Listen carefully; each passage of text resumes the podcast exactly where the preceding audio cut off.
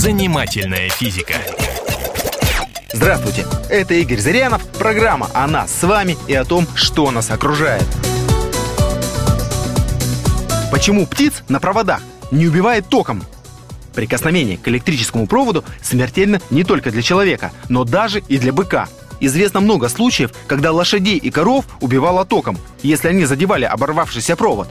Как же тогда объяснить то, что целые стаи птиц совершенно безнаказанно сидят на электрических проводах? Возможно, они знают какой-то секрет? Или их лапы надежно изолированы? Чтобы через тело прошел электрический ток и случился электрический шок, нужно прикоснуться сразу к двум проводам – к плюсу и минусу. Если мы беремся за висящий провод, то мы дотрагиваемся до плюса. Наши ноги в это время стоят на земле, а земля – это минус. Таким образом, мы одновременно коснемся и плюса, и минуса. Через нас потечет ток. Птицы же сидят на одном проводе, на плюсе, поэтому ток через них не течет. А вот если птица на проводе коснется столба, который соединен с землей, она мгновенно будет убита, что нередко и наблюдается.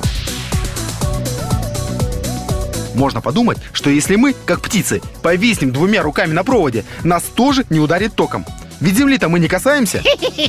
Не тут-то было. Есть еще одна засада. Если точки хватания за провод расположены далеко друг от друга, то ток это может расценить как хватание за плюс и минус и потечь через нас. У птиц лапы расположены рядом, и им это не грозит. А вот у нас руки далеко друг от друга. Не стоит пытаться проверить птичьи возможности на себе. Занимательная физика.